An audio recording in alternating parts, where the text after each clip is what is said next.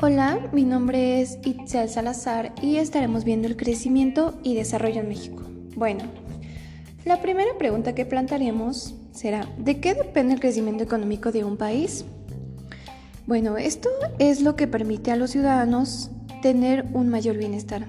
Conocemos que el crecimiento económico depende de tres factores. El primero, la acumulación de capital humano y física en la utilización de las tecnologías modernas. Segundo, la aplicación continuada de buenas políticas estructurables y macroeconómicas. Y tercero, una buena estructura constitucional. Algunos piensan que el crecimiento que medimos a través del PIB se puede provocar con altos salarios para facilitar el consumo o con beneficios empresariales para facilitar la inversión. Bueno, pues la clave del crecimiento económico es que el sistema productivo de un país está diseñado para producir alto valor añadido con elevada productividad competitiva. Eso es lo que clasifica de verdad a los países por su riqueza y lo que determina los salarios. Por ello es vital entender este concepto para cumplir con buenas políticas económicas continuadas. Otro de estos temas es el desarrollo económico. Bueno, se explica desde diversas teorías. Hay diversas preguntas como ¿por qué hay países más desarrollados que otros? El desarrollo económico es un proceso multidisciplinario inverso. Estructuras sociales, actitudes populares e instituciones nacionales.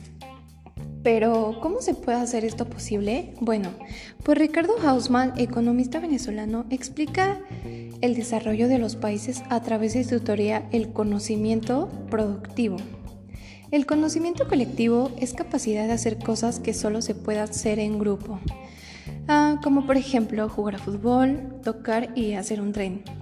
En la sociedad moderna, cada uno de nosotros tiene apenas un pedazo distinto del conocimiento. Es una sociedad diversa. Bueno, ¿qué tiene que ver esto con el desarrollo económico? Mientras más conocimiento productivo tenga un país, su producción puede ser más diversa y más compleja. Los países más ricos son aquellos capaces de producir más cosas y que éstas sean más difíciles de ser. Ahora, ¿cómo deben resolver los países este dilema? Lo explicaré con la metáfora de Ricardo Hausmann. Imagínense que los productos y la industria son árboles que están en un bosque muy grande y la distancia de estos tienen que ver con tan parecidos. Son los productos que usa un árbol para hacer el otro. Y los países son como un conjunto de empresas que viven en el bosque. Son como unos monos, entonces a los monos se les hace más fácil saltar a los árboles que tienen más cerca, y ellos tienen que colonizarse este bosque. Algunos países han tenido más progreso y sus monos han tomado más árboles, ya que se han conmovido, se han movido con mayor facilidad. Bueno, pues así funciona el desarrollo económico. Los países pobres son exportadores de materia prima como el cacao, el hierro y el diamante crudo. En cambio, los países ricos exportan productos más complejos como el chocolate, carros y joyas. Si los países pobres quieren enriquecerse, deben dejar de exportar sus productos de forma cruda y concentrarse en la edición de valor para ellos.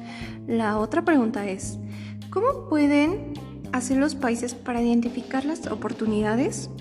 El reto del desarrollo es acumular conocimientos productivos y difundirlo en la sociedad.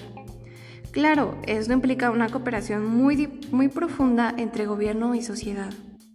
Bueno, ya que tenemos esto claro, veremos la diferencia entre crecimiento y desarrollo.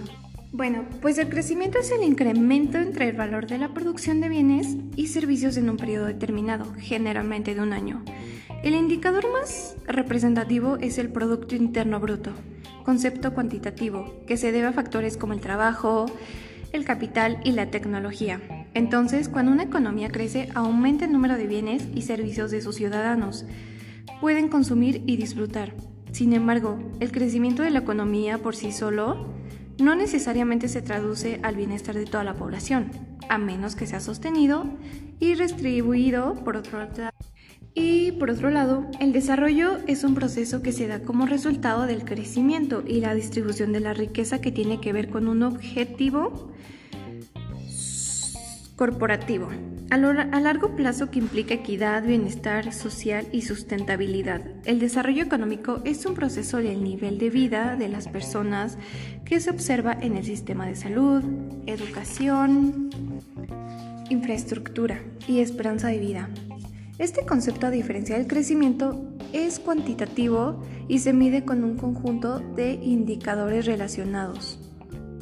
Así debemos ver que el desarrollo necesita del crecimiento, más una correcta distribución de los beneficios para poder materializarse, mientras que en una economía puede haber crecimiento sin que necesariamente haya desarrollo. En México el PIB de los últimos 15 años ha crecido a una tasa promedio anual del 2.44%, mientras que el ingreso per cápita bajó 1.69%.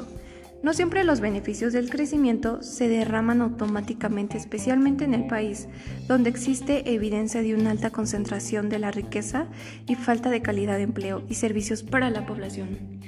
Y bueno, esto sería todo de, sobre el tema de crecimiento y desarrollo en México. Espero que haya, se haya quedado muy claro el tema y nos vemos. Adiós. Hola, ¿cómo estás? Hola. Hola.